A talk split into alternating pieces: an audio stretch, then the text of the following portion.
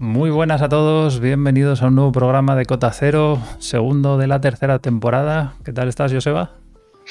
Pues bueno, pues aquí estamos con ganas un poco de invierno, porque ya estoy un poquitín hasta las narices este, este veroño. Este calorcico que estamos teniendo. Bueno, a los que estéis en, en, el streaming veréis que nos falta alguien de momento. Vendrá después, no os preocupéis, que Uri está en camino y tenemos el Excel preparado para analizar todas esas cosas que comentamos del forfait de temporada, de cómo se amortiza de verdad y si de verdad se puede se puede contar solo el tema de cuánto cuesta el forfait, cuántos días esquiamos y todo eso. Pero bueno, no nos vamos a adelantar demasiado. Vamos a empezar eso, por las noticias y por las noticias, yo creo, del tiempo. Eh, que Iba siendo hora de que lloviera. Y un poquito de frío. Yo he ido, venía hoy del trabajo para casa así como con un poco de frío y empezaban a caerme gotas y me he emocionado. Es como, ay, yo esto, esto ya empieza, esto ya empieza. ¿Empieza o no empieza? soy escéptico. Somos un poco escépticos. A ver, vamos a, enseñar un poco previsiones. Una de las previsiones más, más miradas, que más mira la gente de Nevasport, que son la, meteo de Joseba. Suele acertar bastante. Que no soy yo, que no soy yo. Es otro, otro Joseba. Tampoco soy el de Carglass, ¿eh? También hay que decirlo. pero nos trae la luna. Uf. No tenemos no, tenemos soniditos, pero bueno. Por cierto, muchas gracias a todos los que estáis ahí en el chat, que ya estáis comentando, los que tenéis el forfait de temporada de Aramón. Buenas Antonio, buenas Jorge. Eh, la previsión no está mal, o sea, dan como 10, 15 centímetros de nieve acumulados hasta el sábado eh, en la mayoría, bueno, algunas partes de los Pirineos podéis ver que dan hasta 30, 40. Lo cual en mitad de temporada sería la leche. O sea, 30, 40. Eh, o sea, está muy bien. Pero claro, estamos hablando de que esto va sobre nada. O sea, no hay base. No sé si va a aguantar mucho. Yo creo que para el lunes esto se ha ido. El problema es que sí, dan que las temperaturas van a seguir subiendo hacia el final del fin de semana y vuelve otra vez, pues eso, temperaturas suaves, que es como dicen los meteorólogos. El eufemismo, el eufemismo. que va a volver a hacer calor. O sea, que nos tendremos muy claro la porra esta de apertura, quién la va a ganar, pero hay candidatos. Tenemos que serios candidatos porque hay una estación que ya se ha venido arriba. Sí, no sé, hay, no sé si habéis visto a Gran Valira en, en redes, en Instagram, ha publicado un teaser, ha puesto la fecha de 15 de noviembre y como subtítulo o como título, no sé, eh, ha puesto es el invierno que nos merecemos. Mm. No sé si es porque van a abrir el día 15, eh, si el esquí va a ser sobre ruedas. Mm. no, no, está muy claro si es si abren para la nieve o para las bicis, ¿no? Sí, sí, no, no, no, yo no lo tengo claro, la verdad. Bueno, Habrá que ver, ya, ya veis eso. Gran Valira está ahí como candidato a abrir el 15 de noviembre, pero siempre puede saltar la sorpresa de ella que de repente aparecen cuatro en una silla y una bandera y son los y primeros. abre el 14 y ya está. se pueden, se pueden adelantar. Pero bueno, tenemos también algunas noticias que comentar. El principio de la Copa del Mundo que os anunciábamos en el anterior programa ha sido una castaña, básicamente, por también por el mal tiempo. Eh, se han cancelado casi todas las pruebas y, la verdad que no ha habido mm, muchas cosas interesantes en Copa del Mundo de alpino, pero sí de freestyle, ¿no? Así es, tenemos novedades de Javi Liso en el Viger, ¿verdad? ¿No? si no me equivoco. Javi Liso en una de las primeras pruebas de, la temporada de Viger en Chur. No sé muy bien cómo se pronuncia. Artificial. Sí, esto montado, eh, pues eso, en mitad de la ciudad y en declaraciones, por ejemplo, de Andriy Ragetli, que es, eh, bueno, que ha sido campeón del mundo, eh, decía que era probablemente uno de los mejores sitios y con mejor ambiente que habían competido nunca en, en Big Air. O sea, las pistas estas artificiales siempre son bastante complicadas y siempre dicen que, bueno, son asustan bastante porque, claro, la nieve es, como veis, muy dura, las recepciones son muy cortas, con lo cual hay poco margen de error pero eh, la verdad es que bueno, a Javilliso se le dio muy bien, quedó en sexto lugar, el primer salto fue bastante mejor que el segundo, pero bueno, eh, es, vamos, destacable este sexto lugar, recordemos que Javilliso había sido diploma olímpico y, vamos, empieza fuerte la temporada. Sí, sí, yo vamos, viendo, viendo el salto que hizo él y el que hice yo en la nevera en verano. Estamos ahí, ¿no? Hay un pequeño. Pero yo creo que. Yo creo que enseguida llego, ¿eh? Enseguida llego. Dame tiempo. Danos tres camps más y nos ponemos ahí, ahí al nivel. Sí, sí, yo. Ojo, ¿eh? Ojo, ojo no destaque yo.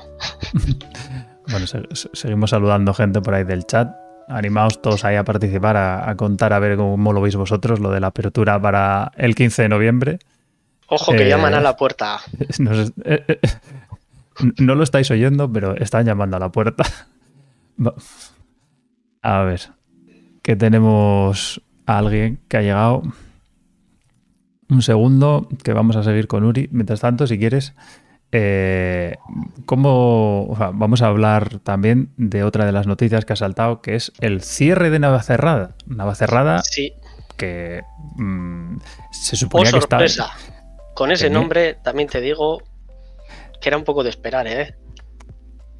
Es verdad que sí, es verdad que tiene su, gracia lo de cerrar. Es como que me estás invitando a que no te deje abrir. Un poquito, mm, todo hay que decirlo. Bueno, pero, sí, parece ser que este año Está la cosa va a ser únicamente para turisteo y ya está. Nos estaban llamando a la puerta y, a la puerta quien está es Uri que creo que ha llegado. Te tenemos aquí, estás entero. Ahí estamos. Muchísimas gracias, público, por ese, por ese cálido aplauso. Eh, he de deciros que os estaba escuchando y que sois gente de muy poca fe.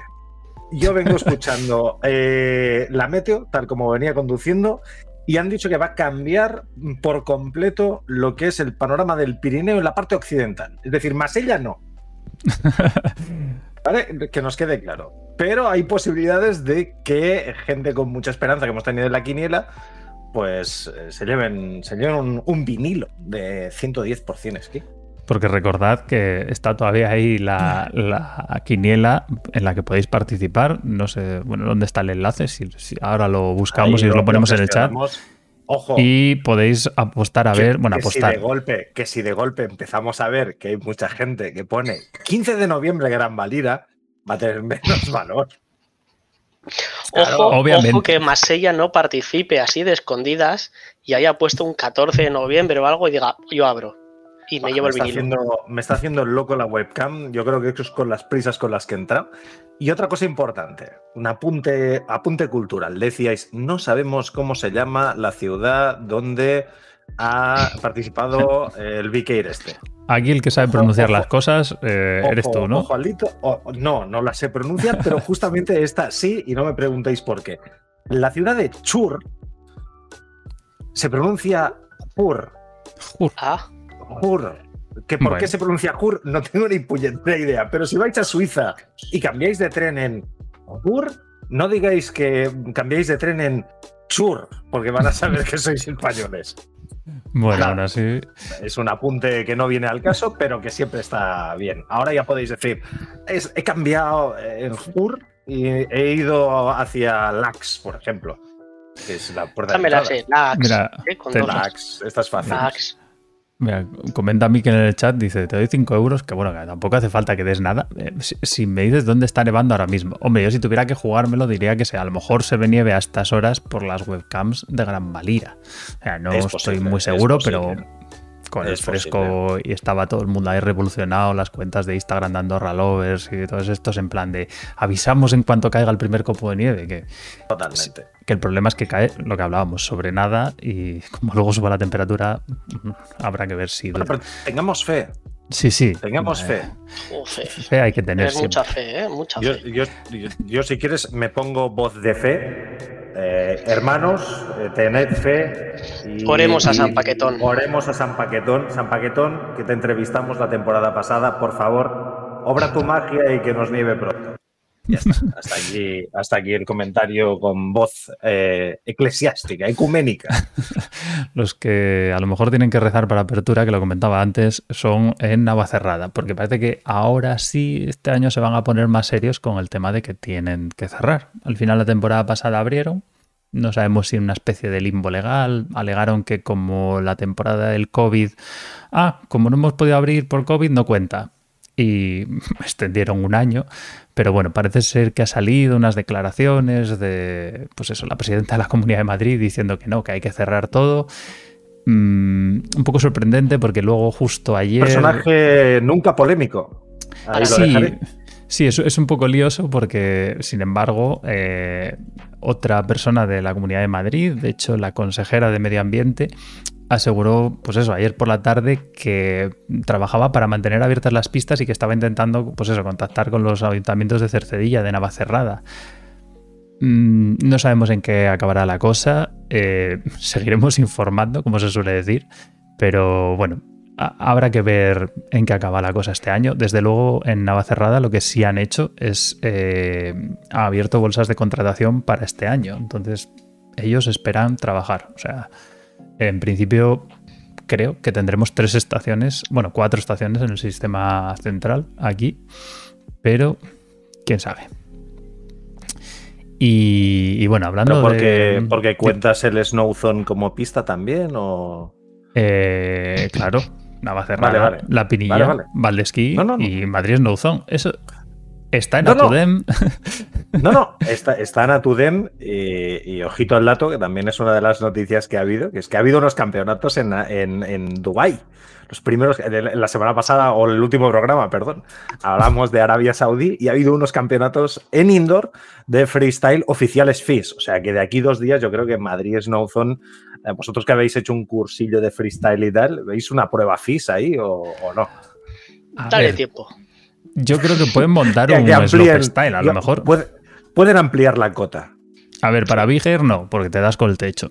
O sea, eso está así. Pero yo, a lo mejor, un slope style sí que pueden montar.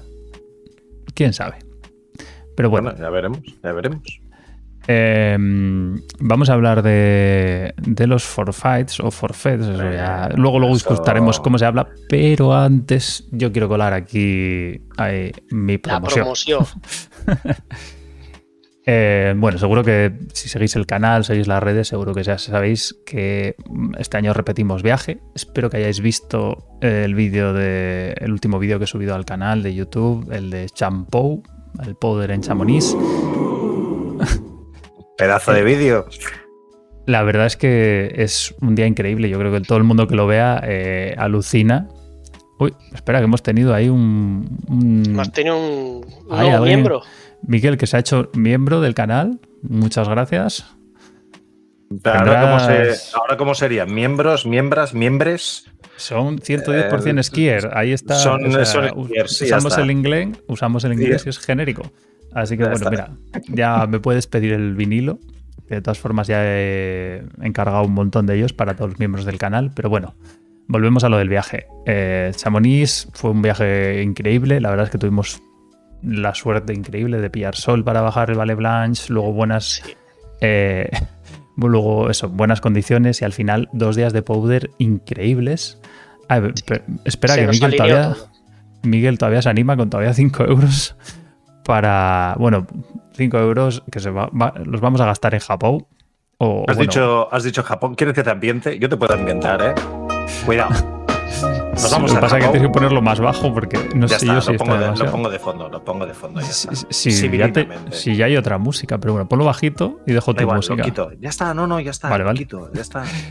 Pero bueno, este año nos vamos a Japón. Nos vamos a pillar powder eh, de la misma manera que pillamos Powder el último de Chamonix. En serio, si no habéis visto ese vídeo, tenéis que verlo. Está en el canal. Es una locura de cantidad de nieve. De hecho, una de las cosas por las que yo creo que vamos a Japón es porque estábamos durante todo el viaje y durante esos 10 días de Powder diciendo es que esto es Japón. O sea, esta manera de Vamos a trolear cada vez que digas Japón, ¿eh? que lo sepas. Ah, vale, vale. Pues entonces ya diré el país del sol naciente. O sea, si digo. Da igual, los sinónimos también. No, y si lo, si lo, digo en japonés, Nion también. No, no va, ya freno, pero nos Nihon. estás dando ya mucha envidia. Ya, ya, vale. nada. Bueno, cuenta, cuenta, cuenta. Eh, vamos a ir a Japón, a Japón a esquiar. Mucha gente se preguntará, hay gente como Mikel que ya sabe que Japón pues es un sitio de nieve, polvo a saco, pero hay mucha gente que no sabe por qué vamos a esquiar a Japón, qué sentido tiene irse, cruzar medio mundo para ir a esquiar a Japón, que no es muy famoso por sus montañas. Bueno, pues vamos a esquiar a Japón básicamente porque tienen nieve virgen y nieve polvo a, a barullo. O sea, es más o menos, para que os hagáis una idea, vamos a ir a esquiar una zona que no es Hokkaido, para los que lo conozcáis, eh, no es en Niseko, no es la isla norte que es Hokkaido, sino que está en la isla de Honshu, que es la isla principal, digamos, de Japón, es donde está Tokio, Kioto, etc. Y vamos a Nagano, que seguro que a la gente le suena porque fue sede de unos Juegos Olímpicos de Invierno. Vamos a la prefectura de Nagano, y enseñándolo así un poco más o menos en el mapa, eh, para que lo vea la gente que está en el, en el streaming. si dices Japón, regalo sub o miembro. Joder, Juan. Ha dicho pues Japón. Pues nada. pues Estáis pues, animadísimos hoy. No ¿eh? está, Hombre, sale el viaje es, es, una, es una, semana, es una semana corta, una semana breve y encima nos nieva. Y, eh, y tenemos eh, la noticia de la apertura de Gran Valira a la par que la retirada de Piqué. O sea, es, es todo un día de, de, de, muchas cosas juntas. Bueno, ¿Que, pues... que Piqué no estaba retirado? No, se va a ir a retirar porque se apunta a esquiar. Entonces ah, ahora podrá ir a esquiar. Me vais a dejar hablar de Japón. Es que con lo que estaba haciendo, ah, perdón, perdón, había ido. Deja, deja, hablar al jefe. que no, que no, que a ver, que no pasa nada. Si es que es que tenía preparado una cosa, hasta un poco, una historia un poco de por qué nos vamos a Japón, por la nieve, polvo. No, también por salud. Esto, ahí os voy a dar un twist que os va.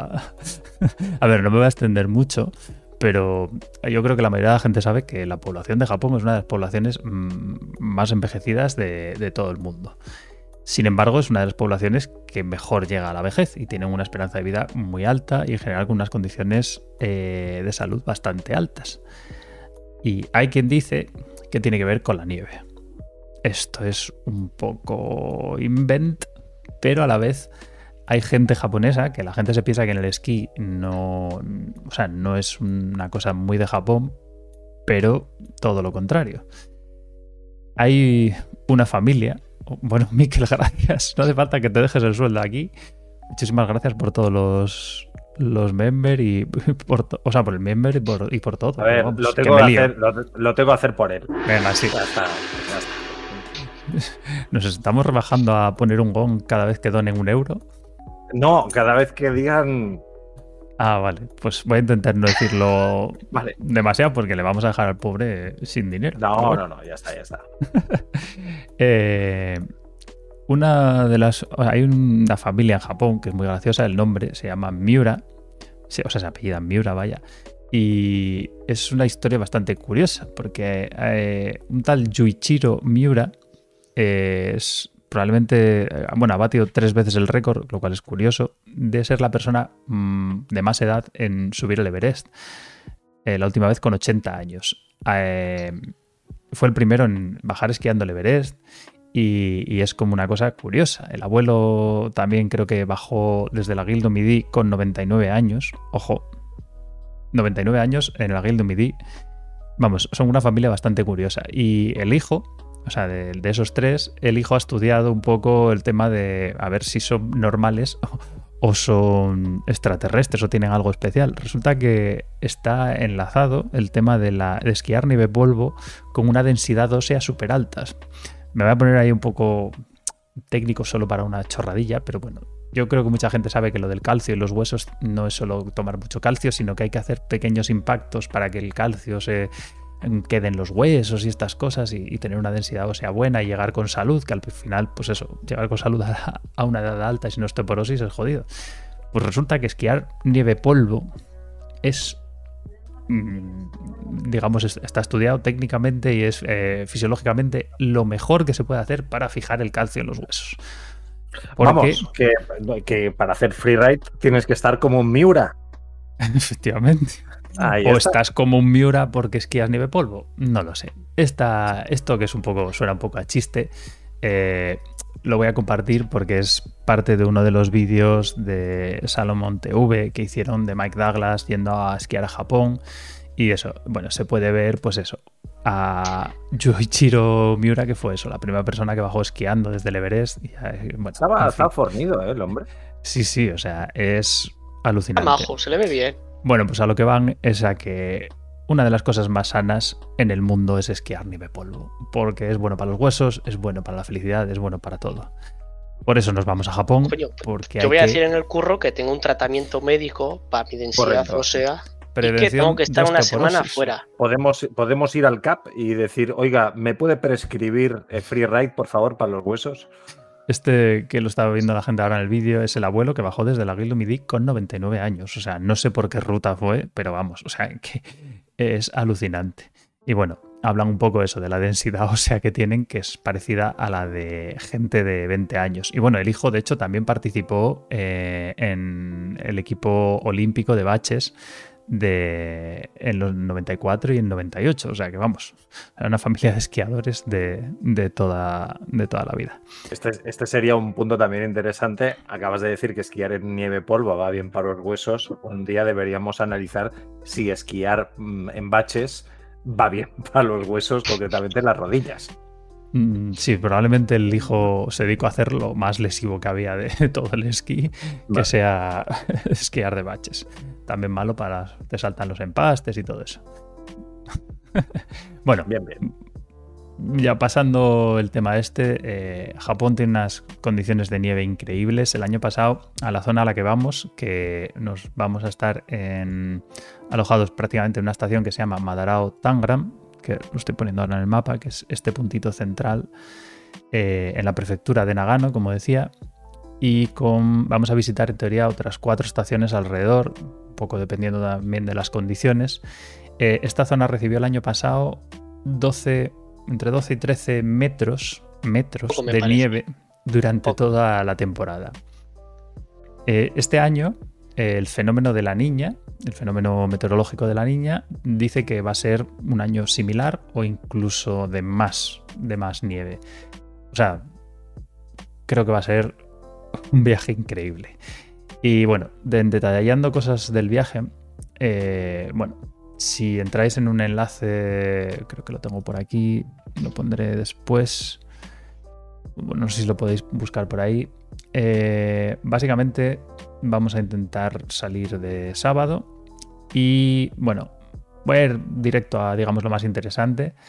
Eh, el viaje son Ahora mismo son 1.700 euros, está abierto a 10 personas, lo que pasa es que estamos casi a punto de llenar las plazas y pendientes a lo mejor de una ampliación. Ahora mismo quedan 3 plazas, eh, o sea que si estáis interesados, eh, os recomiendo que os pongáis en contacto conmigo o con, bueno, con el enlace que está puesto al final para la reserva, porque nos queda poco.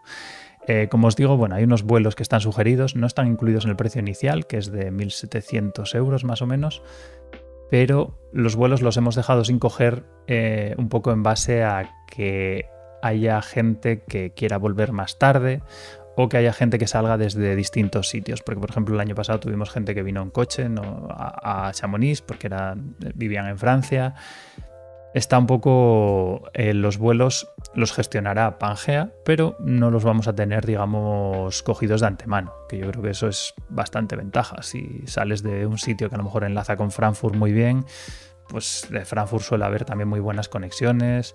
Nosotros en principio desde Madrid hemos buscado unos vuelos de Etihad que no están mal, pero bueno, está abierto, pero lo gestiona la, lo gestionará Pangea, con lo cual en ese problema no tenéis que buscaros el vuelo.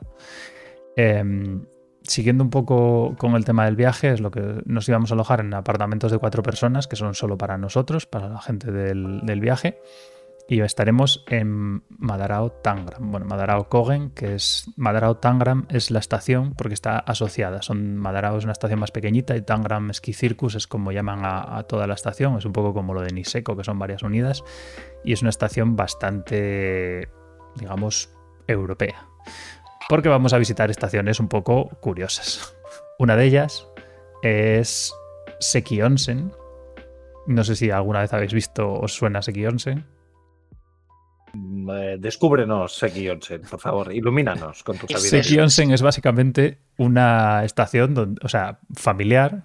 O sea, los que estáis viendo el vídeo podéis ver que es un señor que, que va para allá, que despeja un poco cuando les viene bien. Cuando cae una mega nevada, pues a lo mejor abren más tarde. O sea, no, no tienen mucha, digamos, rigurosidad en eso. Pero claro, la cantidad de nieve que cae en esa zona, por estar un poquito más al norte que las otras, es todavía mayor. O sea, tiene unas acumulaciones de nieve brutales. Y lo gracioso es que tienen, pues eso, unas sillas un poco antiguas. Se puede ver, bueno, en este vídeo. Hay alguna que para valientes, ¿no? Sí, son de estas de. Sí, ya, sí, ya tipo nisteco de estas de ir colgado, ¿no? De los jamones que decíamos el año pasado. Ir, colgado como un jamón.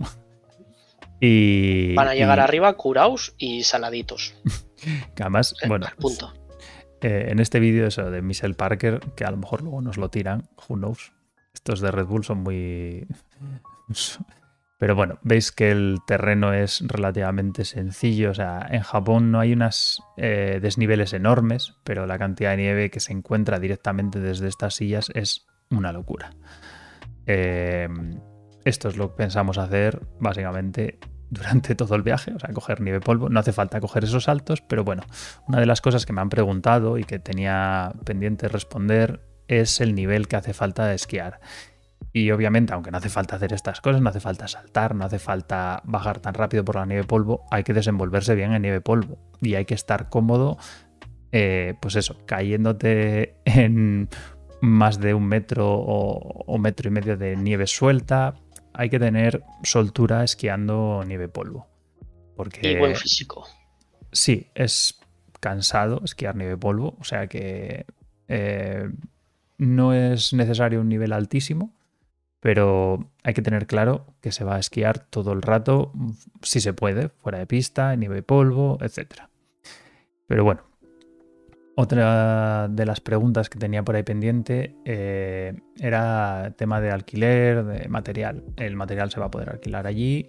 Podéis llevaros los esquís. Es verdad que los transportes con esquís siempre son un poco más complicados, pero bueno, se podría alquilar unos buenos barcos allí. Yo de hecho tengo unos esquís de 104 que estoy pensando si me valen o a lo mejor me vengo arriba y alquilo unos 120 o algo así, porque por, este por experiencia personal hemos de decir que en Japón 105 puede ser justo. Sí, sí. 104 es un esquí. O sea, quiero decir, yo estoy acostumbrado a esquiar muy rápido en nieve polvo y eso puede jugar a mi favor, me da flotabilidad, pero no son sitios donde sea a lo mejor para esquiar tan rápido porque no hay tanta inclinación y la cantidad de nieve es tal que de verdad, o sea, necesitas un, un buen patín. Pero bueno, 110, eh, con 110 toda la gente que conozco ha estado allí. Yo cuando estuve allí esquiando en 2007, 2008 creo que, 2018, perdón, no 2008, estaba con 110 de patín y es verdad que mm, me vino bastante bien. pregunta Miquel si puedo enseñar una foto de los tipos de esquí. Eh, no estoy muy seguro a qué te refieres con los tipos de esquí, pero bueno, si Miquel, échale un ojo, tengo un el vídeo entero de, los distintos tipos de esquí que hay, pero bueno, si te refieres a los que voy a llevar, son estos y tengo también el review en el canal. Los, eh, bueno, no, o sea, a los que estoy pensando llevar, que no sé si llevaré, que son los Black Diamond Impulse 104. Pero bueno, em, creo que con eso ya he dado yo bastante la chapa de Japón. Eh, no sé si tenéis alguna duda. Mm, ¿Están los forfaits incluidos? ¿Están los forfaits incluidos? Los forfaits en teoría están incluidos. Vamos a ir moviéndonos por estaciones donde se supone que ya los vamos a tener, eh, digamos, comprados de antemano, pero se puede improvisar y se pueden cambiar, porque a lo mejor vamos a tener asistencia, digamos, de gente local que sabe de verdad cómo están las condiciones, entonces puede ser que cambiemos y digamos, bueno, este día no vamos aquí, vamos a otro. O sea, depende un poco de, las condiciones y a lo mejor pues hay que ir a Sekionse en el primer día porque no está cayendo todo en la zona más norte o a lo mejor queremos repetir Madara o Tangram y también vamos a tener opción a tener guías eh, no está incluido de mano porque hay algunas de las estaciones que son un poco más, eh, digamos, asequibles para gente extranjera, porque, por ejemplo, en sitios como Seki Onsen, eh, pues no, bueno, a lo mejor hablan algo de inglés, pero saben decir hello, goodbye y poco más. O sea, Eh, me parece muy interesante la, la aportación al chat de Edu Polo que dice: Ah, En sí. Seki perdí un esquí, se quedaron mi contacto y en mayo me lo enviaron cuando apareció el deshielo. Es decir, el hombre que veíamos que limpiaba antes las sillas, en mayo decidió un día ir a la montaña y encontró el esquí de Edu Polo. Y se Bueno. lo mandó. Muy japonés esto, ¿eh? También, de perder los esquís. Y digo, oye, y encontraría el de Edu y el de 200, que supongo que como digas, he perdido un esquí, dirá, bueno, a ver, ¿cuál modelo y talla? Porque a lo mejor tenemos 20 iguales. Claro, una, una de las cosas que, que en lo primero que pensé eh, cuando me cambié de esquí fue mierda, no puedo ir a Japón porque son blancos. Entonces, perder un esquí blanco en Japón puede ser un drama. sí, la verdad es que... es- Perder es- un es esquí puede ser un drama. Puede Sí. un esquí puede ser un drama. Y sabemos de mucha gente a la que se le ha soltado un esquí y ha tardado un rato en encontrarlo. O una Es- temporada entera, como en el caso de Edu. Es- Pues Habrá que apretar el. DIN ahí, a tope. recomendable llevar el DIN alto, porque al final es difícil caerte en nieve polvo y retorcerte y hacerte daño, porque la nieve cede, cede, no es como caerte en una pista dura, pero es verdad que perder un esquí es bastante problema. Pero bueno, eh, pasando un poco, yo creo que he comentado casi todo lo del viaje y llega el momento ya que habíamos mm, hypeado tanto y habíamos avanzado tanto. Y yo creo que ya toca centrarse en los forfaits de temporada. Forfait, forfait, forfait. Yo soy de forfait. Tú eres de forfait. Forfait, Forfait, forfait, hay dudas, hay dudas, hay mucha gente, incluso hay gente como Edu que pronuncia estaciones de esquí de Francia como Piau. Piau en Ah, Galí. Piau en Galí de toda la vida. Eh, Edu, siento decirte que la palabra correcta es forfait. Forfait, eh, que viene del francés forfait. No es muy original esto. ¿no? Claro, venía ahí, y, y- pero tú sabías de dónde viene la palabra forfait. Yo I- pensaba que era, Ilústranos. yo Os ilustro un poco. pensaba Hoy que me- era me para hacer, fer, el verbo hacer, ¿no? Sí y no, pero tiene su historia. Tiene su historia curiosa que la gente no conoce y es que es una palabra eh, que tiene su origen en la Edad Media, eh, en Francia, cuando eh, en la época feudal se empezaron a abrir los mercados y ah, los mercadillos estos que la gente iba a comprar y tal, con sus carros, sus mulas, ahí tirando de todo.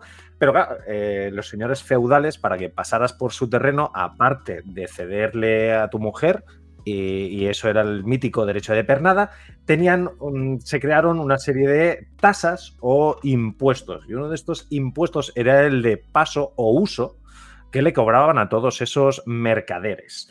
Y eso era el forfait, eh, que viene de la palabra fait, verbo faire, que es hacer o usar, y el fort, que viene de una palabra antigua en francés, de la cual deriva una que Joseba eh, seguro que le suena, que es four. Fort viene de four, four es la misma raíz de la que derivan los fueros, que son Ah, las políticas, eso. tasas impositivas propias de de algo, una sí. región, que es lo Hay que tenemos por los aquí de fueros de Navarra, los fueros de País Vasco. Di- Directamente es el impuesto de uso, así de claro, es la tasa de uso. Entre lo Aplicado mío, al día de hoy, entre lo mío Sí. de antes de, de la medicina Sí, sí. y de los huesos Oye. y esto de la historia, o sea, de nieve y de esquí no estamos hablando nada, pero vamos, No, que- pero que, yo esto estoy es aprendiendo un montón, o sea, que dale, esto, dale. es, esto es cultura. Entonces, eh, directamente el forfait es la tasa para usar remontes. Así de claro y así de simple.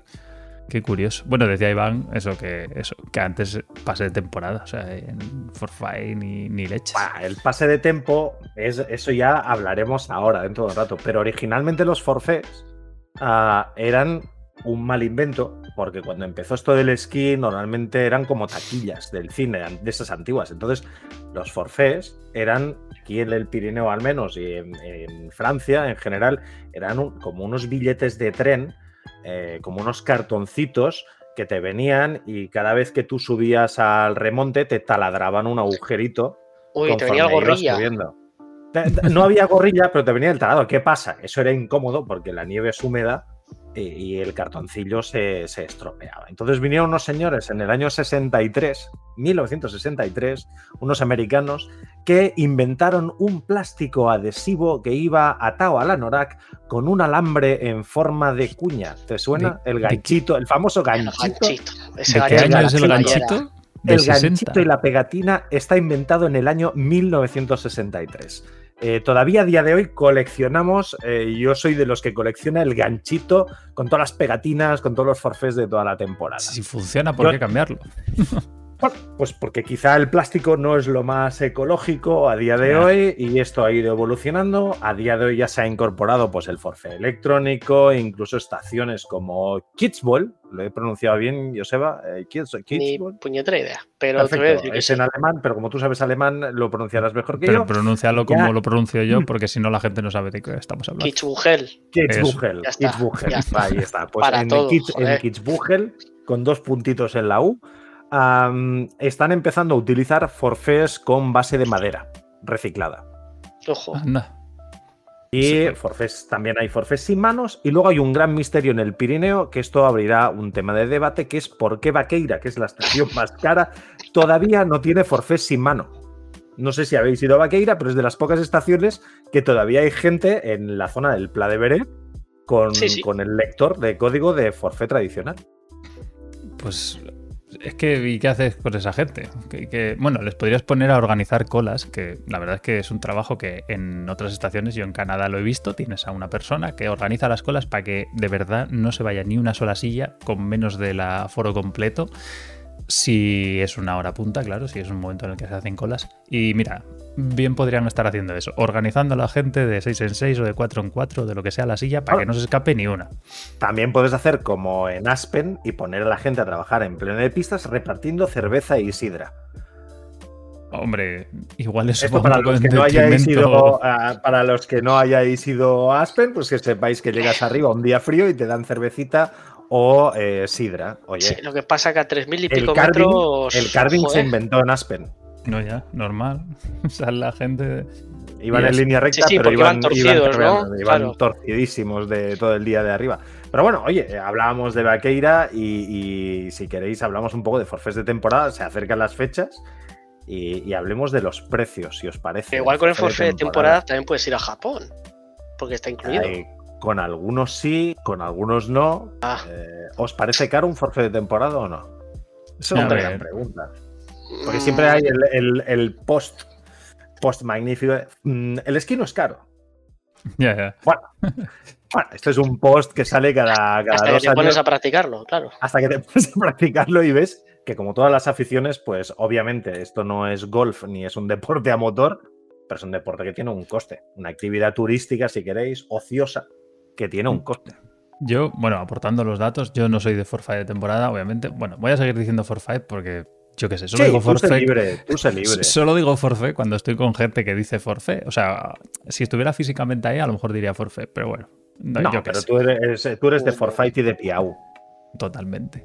Pues y, yo no lo soy, pero bueno, lo mío es comprensible. Yo es que me muevo un mogollón por todas las estaciones, voy, vengo y, doy mil vueltas. Aún así, tengo que reconocer que yo, por ejemplo, cuando estaba en San Isidro, antes de ser profe y todo eso, sí que éramos de, de forfait de temporada y de San Isidro y venga, y ahí voy mm, de cabeza.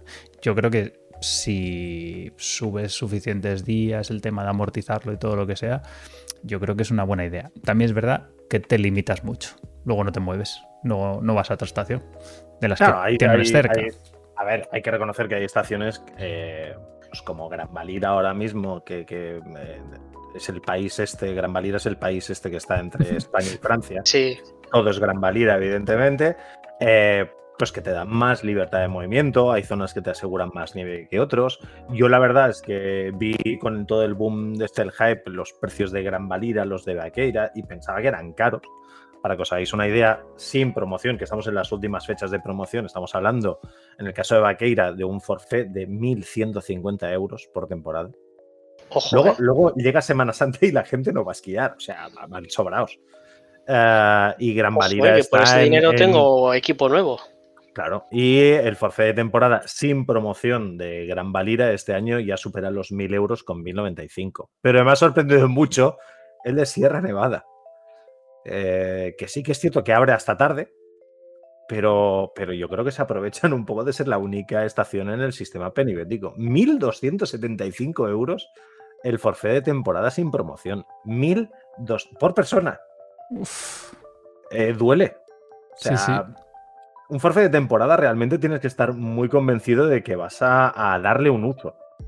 Luego ya hablaremos de, la amortización o no, que este es un tema que a mí me tiene, me tiene como persona de un departamento comercial y demás, me tiene ahí, me tiene ahí asqueadito. Pero, pero sí que es cierto que hay, que hay forfés más accesibles. El de 100 kilómetros de Candanchu y Astún pues está en 971, 728 en promoción ahora. Bueno, si buscas un poco, hay, hay forfés que están bien. Yo también soy más partidario, yo, de forfés regionales que no específicos de una estación concreta. Que te puedas mover un poco, la verdad es que es te da, te da chance. Claro, es que es una ventaja enorme. Si tienes, por ejemplo, bueno, por ejemplo, este, el que hablabas de 100K de Gastón y Candanchu, bueno, tienes esas dos estaciones, pero claro, si estamos hablando de uno que te englobe mm, varias estaciones, pues ya seguro que tienes varias orientaciones, varias posibilidades de, bueno, aquí está un poco mejor, la visibilidad está ya mejor. Eso, en, el, en ferrocarriles, por ejemplo, ¿hay uno que es global de todas las estaciones o no? Casi todas las estaciones, eh, todas las que son públicas, eso sí, menos las privadas de, Cataluña, que son Masella y Baqueira Beret, y Port que es la única estación que ni está en Atudem, ni está en ninguna asociación, van por libre, mm, igual que van por libre renovando los remontes. Eh, va por libre, ya está. Nos gusta mucho el port, pero, pero ahí tenemos a Ferran Freshenet, que, es el, único embajador que tiene prácticamente, pero ese es de los buenos. La verdad es que es una gran estación, pero es, es raruna, es un ejemplo raruno. Hablaban por aquí por el chat del forfait de uh, Catalanas. Bueno, Neyes Catalanas, que es esta zona del sur del Pirineo eh, francés, ah, pues tiene esas características de ser que te da movilidad, te da varias estaciones, distintas posibilidades. Este año además, pues ya lo comentamos el otro día, que mm, Porte, que está ahí al lado de, de Paz, es una zona con muy buena nieve, te permite alargar temporada. Lo único que las estaciones francesas, lamentablemente, miran hacia Francia y se enfocan muchísimo en lo que son el periodo hasta las vacaciones escolares francesas, con lo cual te puedes encontrar que a final de marzo cerradas. Normalmente para el 15, 18 de marzo, cerradas. Eso es, un, eso es un problemita que, nos podemos encontrar y que nos puede limitar un poco más, pero es un forfait más accesible, que te da acceso a ciertas estaciones y que, por ejemplo, ahora que decías lo de que el freeride y la nieve polvo va muy bien para las rodillas, Ahí, pues la misma, la misma Porte es una muy buena estación para practicar el fuera pista. Y comentaban aquí Formigueras que yo llevo diciéndole a Edu para ir a Formigueras igual desde el segundo día que nos conocimos. Son estaciones por descubrir. Prácticamente. Igual, puede ser un destino para los Cota Days, ¿no? Bueno, podría ser un Formigueras Day. Eh, hola, la, nos volvemos internacionales. No, hay, no habría problema. De todas maneras, hablando de internacionalidad, me ha resultado muy curioso que el forfait de temporada, vale que está en descuento ahora el de Gran Valira, el del país este, ¿vale? El país vecino, el país de los Pirineos, Gran Valira. Em, vale más de mil euros, pero es que por menos dinero tienes el Icon Pass base a te da mucho más. Es decir, al Pero final. ¿Tiene todos los días de Gran Valira? Porque el Icon tiene sus limitaciones. Tienes que, ir al, tienes que ir al Icon, al Icon bueno, pero el Icon, la verdad es que a mí me parece el, el forfait hacia donde van a terminar ir yendo todas las estaciones.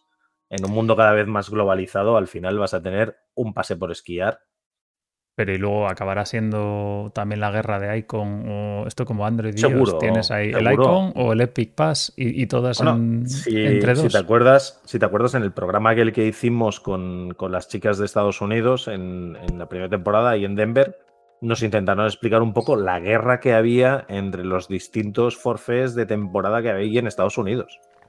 Y lo menos, lo menos, tienes 14 forfés. Esto es una guerra comercial al final.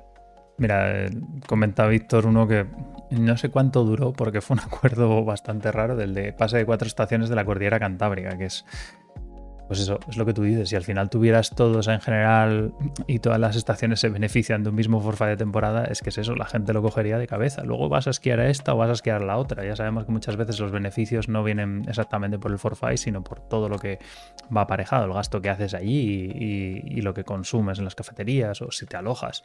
Pero claro, imagínate tener pues toda la cordillera cantábrica otra vez en un pase. O sea, es que eso yo creo que va a favor de las estaciones. Estos, estos, pases geográficos funcionan muy bien, le dan sentido.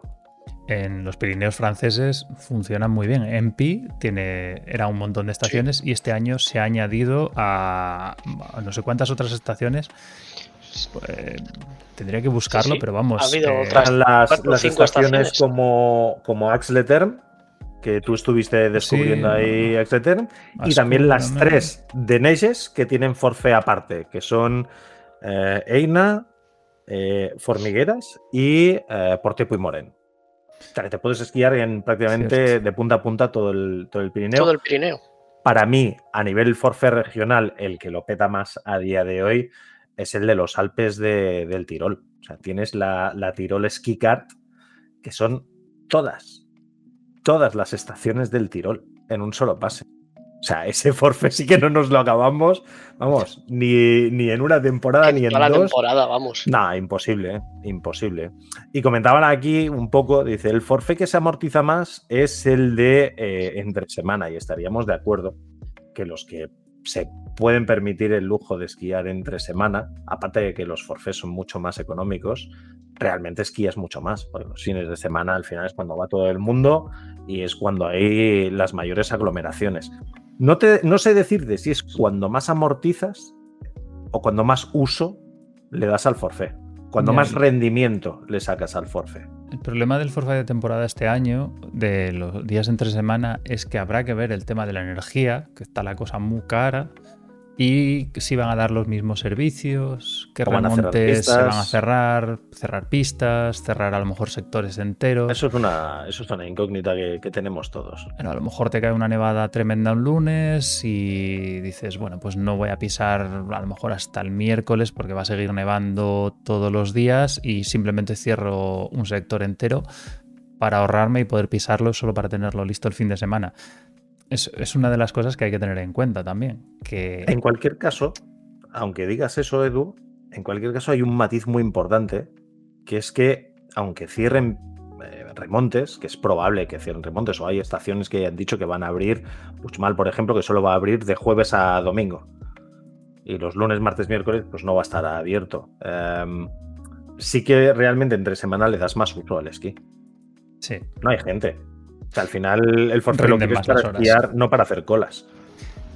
Eso es cierto, salvo que conozcas. También es verdad que muchas veces la gente de usuaria de Forfa de temporada se conoce todos los trucos. Es, es, una cosa habitual. Más ella, por ejemplo, sé que es famosa siempre por sus colas y tal. Y a mí siempre me encanta. No, no hay colas en Masella. Pero a mí me encanta. Hay concentraciones, hay concentraciones populares. Hay, Pero... hay quedadas.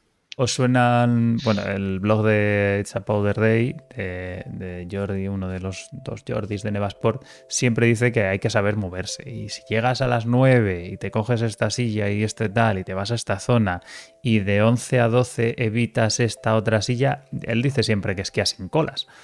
Vale, pero me estás diciendo que te vas a pagar mil euros, que te da un estatus para estar a las 9 en punto en pistas cada día, esquiar solo por esta zona, no esquiar por donde me dé la gana, porque luego a las 12 termino.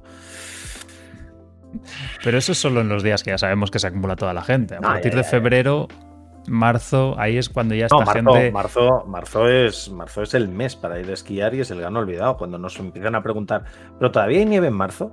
¿Cuándo más hay? ¿Cuándo más nieve hay?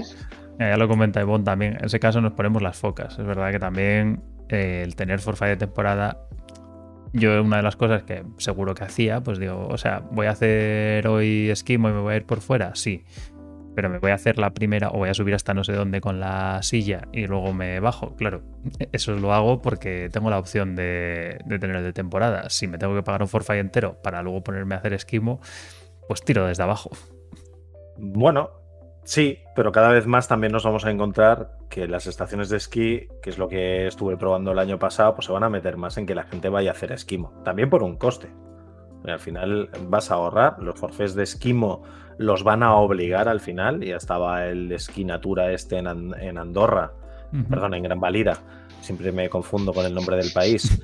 y, y el de ferrocarrils, lo único que es un forfait o un tipo de forfait que tiene sus limitaciones y que tienen que acabar de desarrollar, porque si tú pagas por un forfait de temporada, lo que esperas es poder hacer uso toda la temporada. Si te ponen itinerarios que no tienen ni siquiera nieve artificial en la base y no puedes ni acceder a los itinerarios, ¿para qué te están cobrando un forfait? Ya, la verdad es que las condiciones, pero bueno, también volvemos un poco a lo de antes. O sea, pagas por el forfait de temporada entero y no te van a dar a lo mejor todo abierto siempre.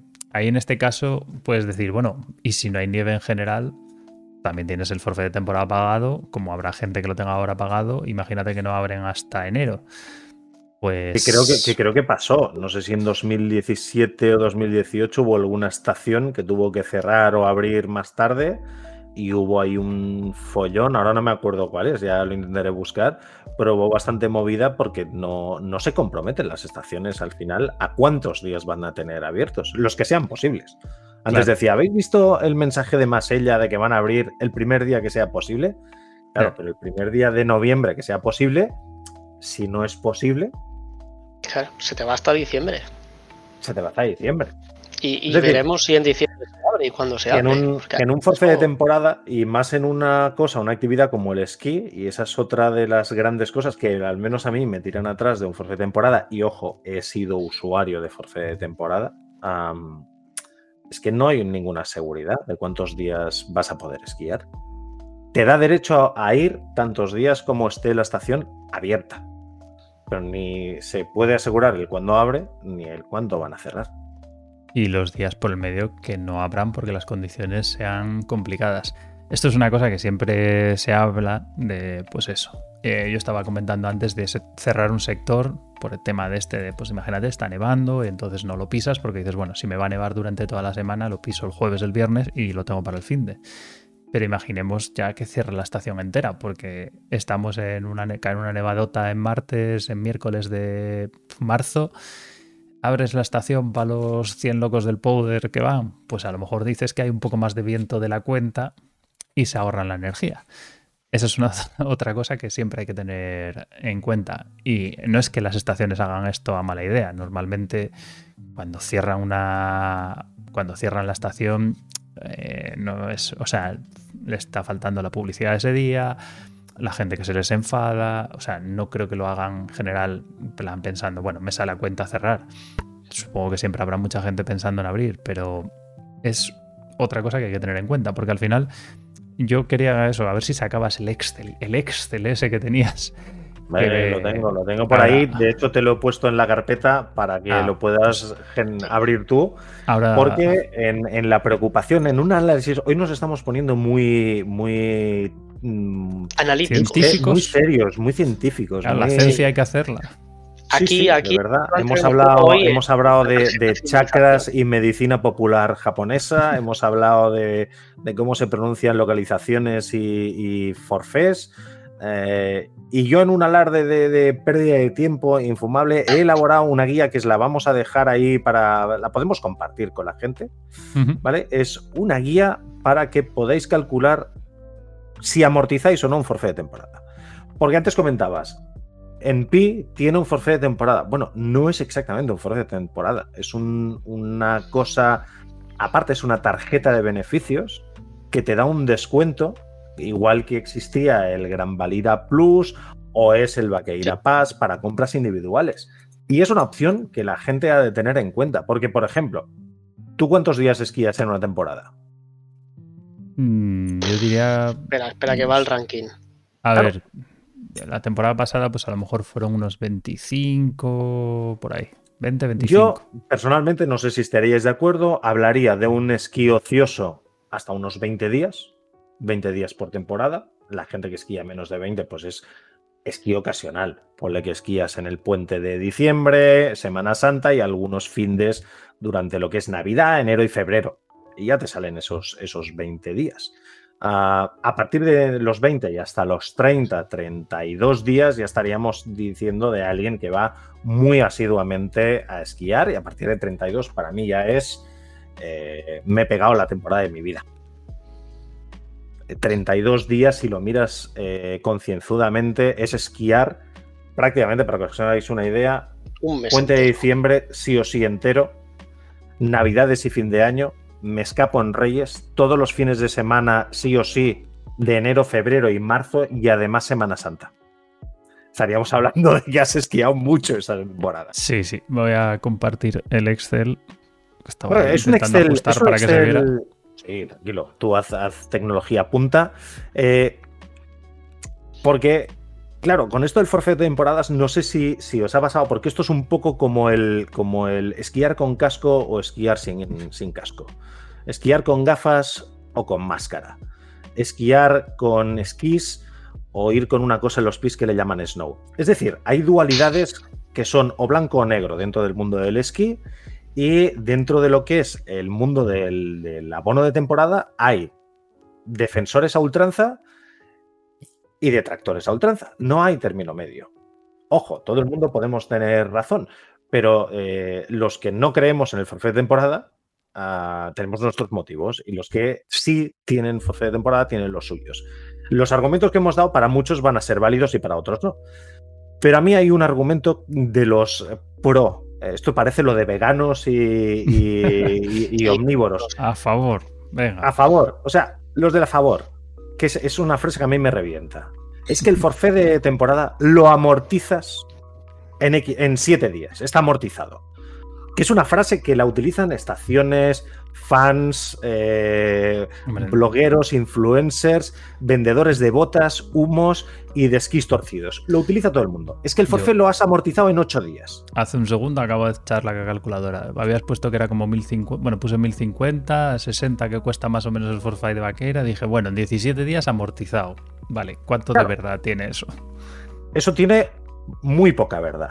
Porque esos 17 días y medio quiere decir que hasta el día 18 te habrá costado lo mismo el forfait de temporada que haber esquiado 18 días. Lo mismo. Es decir, no tienes ninguna ventaja.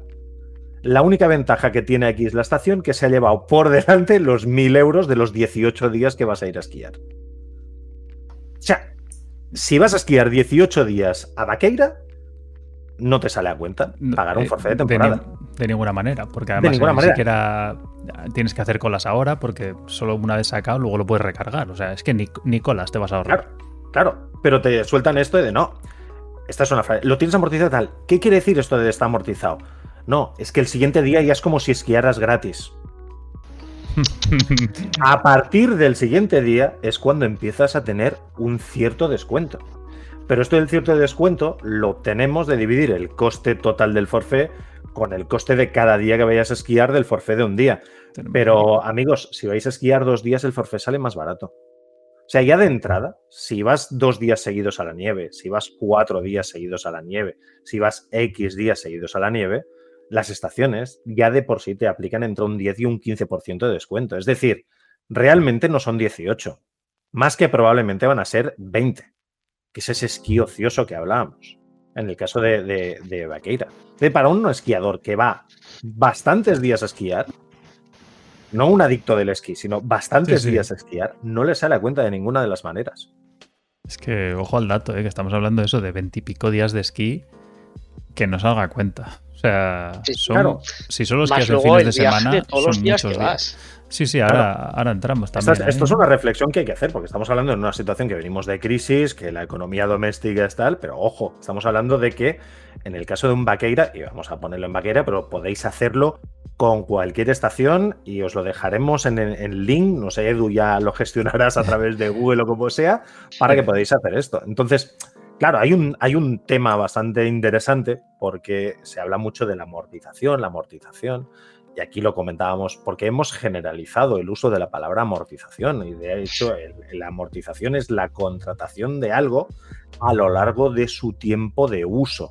Pero ese tiempo normalmente desde un punto de vista financiero se establece a través de años. Tú amortizas una nevera, amortizas el coche, amortizas X. Pero un forfait de temporada, cuando termina la temporada, no tiene ningún valor. Claro. O sea, lo que estás haciendo es adelantar una compra. Estás haciendo una compra anticipada. Si quieres un abono, mm, un carnet de socio, para que te den un algo extra, tendría sentido. Pero ¿qué te dan extra con el forfait de temporada? ¿Te ahorras por No. Bueno, a lo ¿Tienes mejor cosas especiales? A lo mejor tienes un descuento en el año que viene. Ya entramos en una Bueno, rueda. eso, eso es una rueda eh, comercial. Realmente lo que nosotros ah, tenemos que utilizar es un sentido más económico de la palabra amortización, que realmente es el descuento, el rendimiento que tú le saques. ¿Qué beneficio tengo yo de comprar algo? Y este, evidentemente, viene por el descuento final unitario de lo que nos va a costar cada día de esquí. Pero claro, nos tenemos que ahorrar bastante más que un 15%, que es lo que ya nos van a dar de por sí. O lo que en lugar de un forfait de temporada, cogemos las tarjetas estas que no cuestan nada y ya tienes un 15%. Y el problema es que si quieres llegar, por ejemplo, a una cifra más alta de descuento, para que realmente tenga sentido, hay que tener un matiz muy importante. Y es que para llegar a ese descuento, te vas a obligar a ir más días. Días que a lo mejor, pues, mm, no irías. Este, estamos hablando no del irías. típico día que dices, bueno, pues está nublado, da mal tiempo. ¿Qué ocurre? Bueno, para para Hoy. tener teóricamente el coste, el ahorro del forfait completo, ahí lo estás marcando, Ede, pues tendrías que esquiar 36 días. a partir 36 de días de aquí esquí son sí muchos. podemos decir que son gratis, ¿no? A partir de aquí podríamos hablar de que tendrías el forfait amortizado, el forfait de temporada amortizado, pero no el coste que te genera el forfait de temporada. Porque por cada día extra para tener ese descuento, hay una cosa que no tenemos en cuenta. Si tú vas 18 días y te has comprometido a ir 18 días, tú el coste de esos 18 días los vas a tener igual. Vayas a esquiar con forfait de temporada o no. Pero por cada día extra hay una cosa muy importante y es que mm, muchos no tenemos la nieve aquí al lado de casa y nos tenemos que desplazar. Y hay que añadirle el coste del kilometraje, que no es poco, y el coste de cada túnel del Cadí para los que venimos de Barcelona, y el coste de gasolina, y el coste de tal, con lo cual realmente ya no son 36. Tenemos que calcular el coste kilometraje que nos va a suponer cada día añadido, con lo que realmente el descuento al final es mucho menor y nos podemos llegar a encontrar que el forfait de temporada lo podemos llegar a ahorrar. Ojo, estamos poniendo un ejemplo de alguien al que le sale el precio no residente, eh, lejano, es una actividad X, lejana. No estoy diciendo que no lo compréis. Estoy diciendo que Sí, analicéis muy el usuario bien. que vive a tres horas de la estación. Claro, el usuario que vive a tres horas de la estación, a seis, como es vuestro caso, o el adicto de Valencia, que yo acabo de venir, que se pega cada fin de semana de, Valencia al país vecino llamado Gran Valira, eh, ¿cuánto le cuesta? O sea, realmente, ¿cuánto se ahorra? Muy poco. La realidad es que es muy poco lo que te acabas ahorrando. Yo, vamos, el Excel este me ha abierto un poco los ojos y lo dejaremos ahí colgado para que la gente pueda calcular, pues eso, el precio de forfait de temporada y el forfait de un día. Pero bueno, básicamente esa división básica de, de- bueno, divido el coste del forfait de temporada entre el de un día y los días que me salga, ahí ya lo tengo gratis.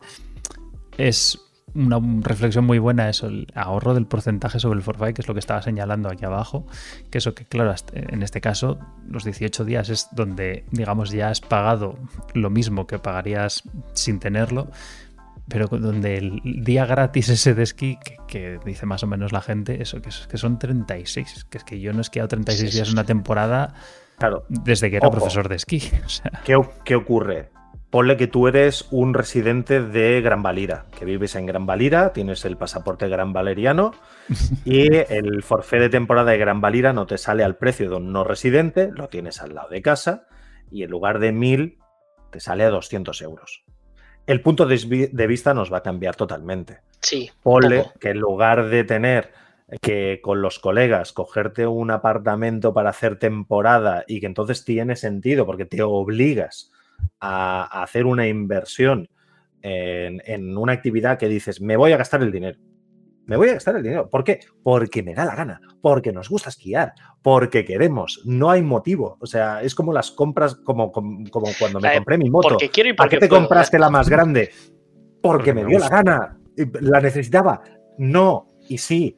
O sea, es, es esquiamos por vicio, por placer. Entonces, si te lo puedes permitir, si te quieres poner a, mira, todos los fines de semana los voy a dedicar a esto, porque el esquí es mi vida, porque quiero gastármelo porque me da la gana y porque quiero esquiar todos los días de la temporada en Baqueira Beret, porque es la mejor estación del Pirineo, porque me encanta y eh, me encanta la olla aranesa. Adelante. No os estamos diciendo que no os lo compréis. Os estamos diciendo que todos aquellos que muchas veces lo compráis porque ahorráis dinero, cuidado cuidado porque igual ahorráis dinero con las tarjetas estas de fidelización más que con el forfait de temporada.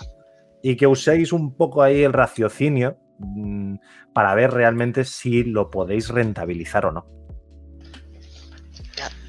Por aquí tengo Dice, una de esas. Una, un familiar va todos los findes y puentes a Formigal desde Bilbao. Forfait amortizado en enero. Lo dudo. Claro, con la, Lo dudo. Yendo solo los findes, o sea, tú piensas que abre en diciembre. De diciembre a febrero, pongamos que hay, pues eso, bueno, nueve semanas, diez, perdón, eh, 12, 13, 4 por 14 3, 12, 12 por 2, 24 días. No lo amortiza. findes. Eh, estamos hablando de que amortizar no es solo eh, dividir el, el coste del forfait de temporada por el forfait de un día, sino que tiene que ser, digamos, más. Con lo cual, estamos hablando de eso, que amortizado realmente no. mejor O es sea, esto. en enero ya estaría probablemente, pues eso, habiendo pagado lo Las de mismo fidelización. que, Claro. que lo que O hubiera sea, por pagado. la, por la Plus, en Gran Valira creo que son un 10% ya el, el mismo Hagas día, el, este año van a hacer que el primer día lo pagas íntegro en cada estación y a partir, A partir del de ahí el segundo, 10%. un 15. 15. un 15. El- es que igual te sale más a cuenta. Pass, Parecido. eh, es un 15 desde el primer día. Y los de MPI, que lo tengo también por aquí, creo que era el día El de- 15 ya era el de- gratuito, o el día 10 era Bueno, gratuito. te hacen, un, te hacen el primer día, lo compras como si fuera un forfait base y luego te dan hacen un 15% de descuento, pero estos sí te dan días gratis. Que esta es otra. Otra frasecica, frases, frasecicas de forfait de temporada. es que te regalan forfés. Esta me encanta, sobre todo de nuestra o de mi Este, estación este es lo que favorita. tienes que visitar. que te regala, te regala forfés para que vayas a esquiar a la Clusaz, te regala forfés para que vayas a Nueva Zelanda y a Chile. también. ¿No Y a Kiroro creo que-? Sí, dos días en Kiroro, que es, es lo que te haces. Un fin de semana te escapas a Kiroro a esquiar. Claro, el tema es, cada día no te regalan nada. Claro. Porque si tú te vas a esa estación, mm, consumes uno de los días que la estación o el forfé está abierto. Está Te dan claro. una extensión, te dan una extensión de validez, pero regalar no regala nadie nada aquí. Está Nada. claro. De todas formas, volviendo un poco a lo de los Icon Pass, Epic Pass y estas cosas, eh, es una gran baza de las estaciones, y yo creo que esto ya lo hemos hablado en, en otras temporadas. Eh, tú tienes el, imagínate, en Gran Valira te pillas el, el Icon Pass este año y vas a esquiar allí y dices, ¿el viaje de este año dónde lo hago? Y buscas a ver de todas las estaciones que hay en el mapa en Europa, y, ah, pues en esta es Icon Pass también. Entonces Claro. me voy a esta. No, no, total, totalmente. Pero entonces ya no estás haciendo el planteamiento del forfait de temporada como ahorro. No, no, estás estoy haciendo, haciendo. el forfait de temporada como la inversión que voy a hacer en temporada. Claro, claro. O sea, de voy a mm, comprar esto que me viene bien para ir a estas mm, cuatro estaciones distintas porque lo cubre, bueno, o una y el viaje, y me sale un poco mejor el viaje que me hago de, de esta temporada, claro. En el Excel de antes os, voy- os vamos a dejar también que lo tenéis ahí abajo escondido. Os hemos hecho el resumen para no calentaros la cabeza porque eso es para que juguéis. Pero eh, tenemos también eh, para que podáis añadir el kilometraje que os supone ir hasta la estación y también las opciones alternativas como estos ski pass, pases de fidelización. Muy importante, hay un tema que es clave, que cuando lo comentamos así un poco, un poco por, por arriba, es importante para ahorrar lo que supone eh, ir a esquiar, que es tener amigos. Ah, Compartir coche. la- compartir coche, compartir Que a apartamento. veces pareja no vale, ¿eh? Amigos. No, claro, porque a veces a mí me ha tocado pagar dos veces y además me salió rana el hecho de invitar a esquiar. Con lo que eso, fue una. Eso sí que no lo amorticé de ninguna manera. Y, y fíjate que invertiste, ¿eh? pero salió mal. Salió mal, salió te mal. sal- te bueno, salió salió ra- mal. Te salió No, no rana salió- que, que no no, salió. ¿Que la estación no abrió que no pudiste esquiar o...? no pude esquiar, la estación abrió. Ya está, ¿vale? Eh, hasta, hasta, aquí. hasta aquí podemos leer. No, pero el tema es, eh, parece una tontería tener amigos hacer las cosas en grupo, eh, pero hace tiempo ya estaciones como, como Ordino, que estaba en Andorra, ahora ya no se llama así el país, ni la estación, empezaron a potenciar lo que era el uso comunitario del transporte y, es una muy buena manera para que no nos cueste lo mismo, porque al final va muy bien compartir. Aparte de que nos lo pasamos mejor esquiando en grupo, que creo que en eso estaríamos de acuerdo. Ah, va muy bien compartir, va muy bien compartir apartamentos, es cuando nos lo pasamos mejor. Y es una cosa muy importante y que, creo que es importante la situación en la que estamos de calentamiento global y de hacia dónde vamos, para no esquiar en arena o, en, el Madrid Snowzone o así, eh, el hecho de que cada vez seamos más conscientes de lo que hacemos cuando, cuando vamos a esquiar. Ahí va una reflexión profunda. No me escucharéis musas más a lo largo de la temporada. Pero creo que es un, un apunte importante y sobre todo que juguéis a comparar y que podáis ver exactamente si os interesa un forfait de temporada, si no, o si os interesa más un forfait de, de estos de fidelización os ahorráis lo que os tenéis que ahorrar y sobre todo haced un uso responsable. Pensad que además nos lo comentó eh, David Ledesma el año pasado de Gran Valira, que Gran Valira estaba empezando a hacer forfés dinámicos, con precios dinámicos. ¿Qué quiere decir eso? Pues un poco con lo que comentaban en el chat. Entre semana probablemente los forfés sean más baratos, los forfés de un día. Sí, de hecho yo el año pasado todo el mundo... El, el forfait plus, sí, me di cuenta de eso, de que entre semana eran 40 y algo. 40 y poco. puedes encontrarte una diferencia sobre el forfait de un, gran de, ¿eh? de, un porrazo de dinero. Igual estamos hablando de más de un 15, un 25% de, descuento. Entonces ya sí que ya adiós al forfait de temporada. Sí, pues una estación como Gran Valira, a mí que me salga un día a 42 euros, no sé si fueron, pues. Ojo, con la ventaja que además vas a esquiar cuando te da la gana, lo que decía Edu. Esos días de es que me tengo que obligar a ir porque si no, no me hacen, no me sale a cuenta, no, no llego al 25% y me voy a quedar en un 20% de descuento. Con un forfait de fidelización vas cuando te da la gana, el día que te apetece, el día que hay nieve y el día que haya una tarjeta de, fidelización que se llame Pou Pirinés, que te dejen esquiar cuando haya nevado Pou en el Pirineo. Yo creo que los tres que estamos aquí, esa tarjeta la tendremos. Por supuesto. Sí, sí. Y además va bien para la salud. Es un motivo sí, sí, sí, sí, Me lo ha recetado el médico, ¿eh? Que ando ahí un poco flojo de calcio. Hay, que, hay que esquiar powder, está, está clarísimo. Es la conclusión de hoy. Totalmente, Lo mejor para los huesos, esquiar powder. bueno, pues eh, creo que con esto hemos, no sé si hemos sembrado más dudas a la gente. No, pero mira, Pedro, Pedro lo ha resumido. Es hacer cuentas eh, más allá de solamente dividir el precio del forfait temporal por el día. Hay mucho más. Y hay mucho más a tener en cuenta.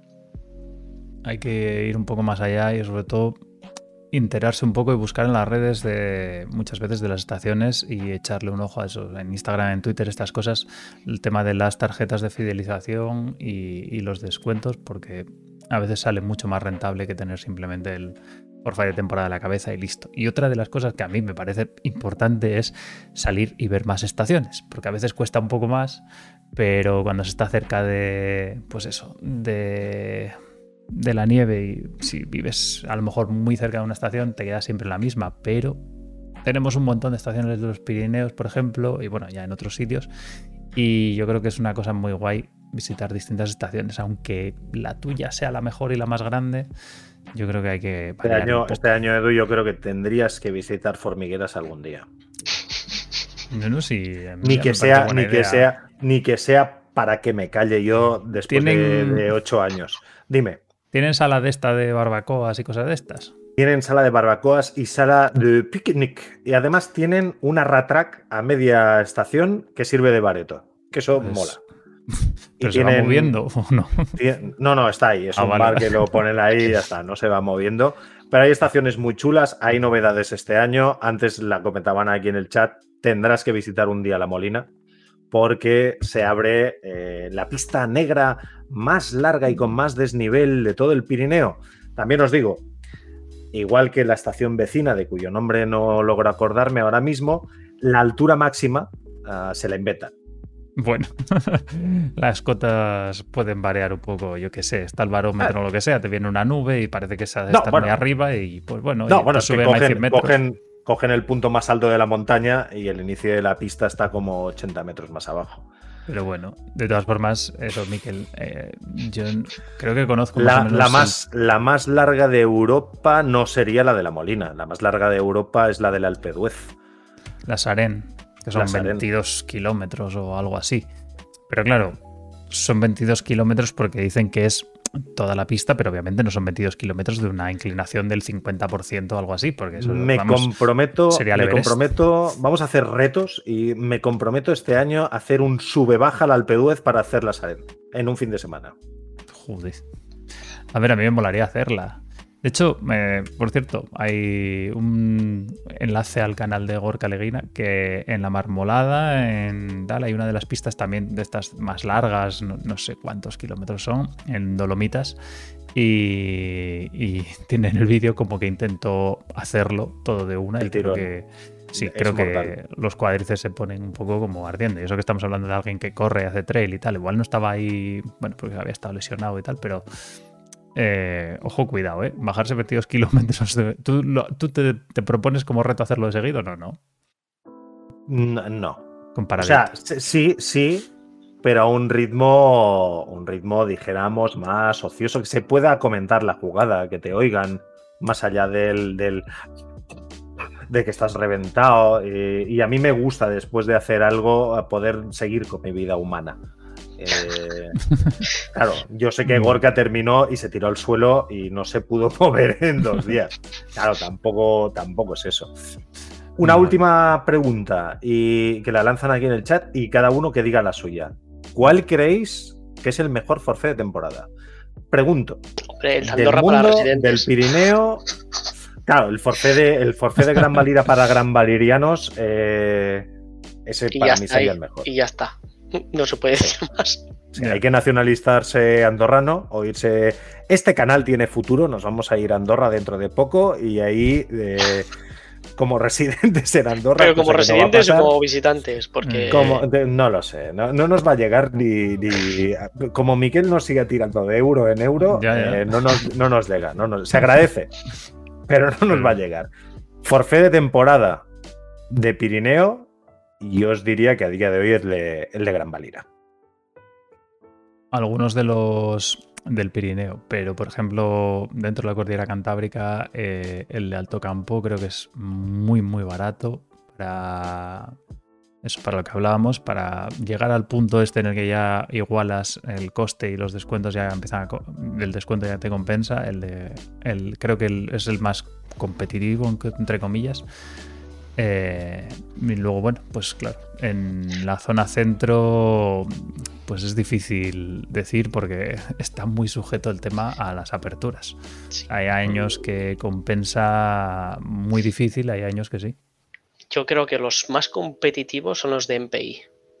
Probablemente. Porque tienen precios bastante asequibles y te los separan por estación si quieres. Entonces tienes un precio para ir a Luz Ardiden y luego tienes pues dos, tres, cuatro días sueltos para visitar pues Gran Tourmalet, Coteret que tienes por alrededor y demás. Y son precios bastante, bastante competitivos. Sí, yo creo que están esos. Pero bueno, en fin, yo este año no me toca forfa de temporada porque espero viajar un montón, espero poder visitar un montón de estaciones, así que ni de coña. Vosotros vais a sacar forfa de temporada. En febrero que sepáis que os bloqueo, ¿vale? O sea. Bueno, este año sumaré un montón de estaciones porque si alguien no lo ha visto todavía, nos vamos a Japón. El enlace. Eh, Miguel, dos euros más. Estaba esperando. Hombre, por supuesto. Y ahí tenéis el enlace, por cierto, si lo queréis ahí en el chat. Yo creo que está también en la descripción puesto eh, toda la info del viaje. Eh, corred porque quedan tres plazas. Ahora mismo. Eso, eso, sí que, eso sí que hay que, hay que espabilarse. Eh, está la gente canina con el powder y el vídeo este último que he subido mm, creo que ha ayudado bastante a que la gente se venga arriba. Sí, por lo que sea, ¿verdad? Si no... Yo lo he estado viendo y vamos, casi cojo fiebre. Dice, ¿qué pasa con Aramón? ¿Qué, qué pasa? Est- Estás en modo iglesia. Ah, Perdón, Sin pecado concebido. perdón, ya está, ya está, ya está. ya. Eh, ¿Qué pa- de- qué pasa con Aramón? ¿Qué pasa? Eh, en Aramón, que yo sepa, no sé si han sacado el. Bueno, Aragón no tiene el, el que es conjunto de todas las estaciones, ¿no? O sea. mm, tienes el Aramón a abono día de hoy temporada. tienes- No, por separado. Astún y Candanchú van Sí. por libre y luego tienes Formigal Panticosa Formigal con Panticosa. Jabalambre y. Y Cerler. Y Valdelinares, ¿no? Y Cerler. Cerler, Cerler, también. ojo. Gran Que- estación, Cerler. Ah, de no, sí, todas las de. Aramón, la que más me gusta, sin duda. Sí. Sí, sí, sí que es válido para todas las cuatro estaciones, ¿eh? En- o sea, cuatro estaciones de esquí. Pensaba yo que no lo habían sacado conjunto. Obviamente no es de todo Aragón, no tienes incluido Aston y Candanchú, pero sí es Todas las demás sí que están. sí en las de Aramón. Y bueno, son pues parecido al de Vaqueira, 1040 euros creo que estoy viendo. Eh, con forfaits similares, pues lo mismo. ¿Compensa? Depende. Si Para mí es un vas buen a o subir sea- solo fin de semana y tienes que desplazarte y tienes que ir desde lejos, que muchas veces eh, es mucha gente la que coge el abono temporada, por ejemplo, desde Madrid y va cada fin de semana o casi todos los fines de semana. Hay que, hay que valorarlo. Hay que echar muchas cuentas y tener en cuenta eso, que no es llegar justo al punto en el que ya es equilibrado, o sea, has llegado a, digamos, a compensar justo Tienes lo que, que, pasar cuesta. ese día de largo, bastante. Eso. Pero, por ejemplo, es un forfait que te engloba ya solo cogiendo Formigal, Panticosa y, y Cerler, ya te engloba un abanico territorial, además de las de, las de, de Teruel, pero ya te engloba un, un abanico bastante importante como para que puedas cambiar de, de zona para ir a esquiar. Luego está el que tienes que añadir el alojamiento, obviamente. Obviamente. Pero bueno, vamos a. Yo creo que lo podemos dejar aquí por hoy. Veremos a ver eh, el próximo programa de qué hablamos. Espero que de powder, ya- espero que de nieve, por favor, que nieve. Ya de Mucho, oficializar la apertura de, de, de Masella el 14, 14. a las 9 de la noche. Con tres amigos. Eh, sí, yo creo que ya esperemos que hayan abierto las estaciones y a lo mejor ya podemos dar el, vinilo de regalo a quien sea que haya acertado la porra, que todavía está abierta, a ver quién, quién abre. Gran Valira ha dicho que 15 de noviembre, pero ojo con Basella, que sabemos que está ahí lista para saltar y adelantar por la derecha. Y bueno, solo porque me lo piden, espero que os apuntéis al viaje de Japón. No, ahora no lo voy a hacer. Ah, pues ahora no. Sí, hombre, no podía fallar, no podía fallar. Bueno, pues con eso yo creo que nos vamos. Muchas gracias a los que estáis ahí en el chat. Ha estado muy animado hoy. Os animo a los que sigáis el programa en podcast si podéis ver el próximo programa en directo porque nos divertimos bastante leyéndos en, en el chat. Un saludo a todos y nada, nos vemos, Nos vemos. en el próximo programa. Joder, Así es. Japón.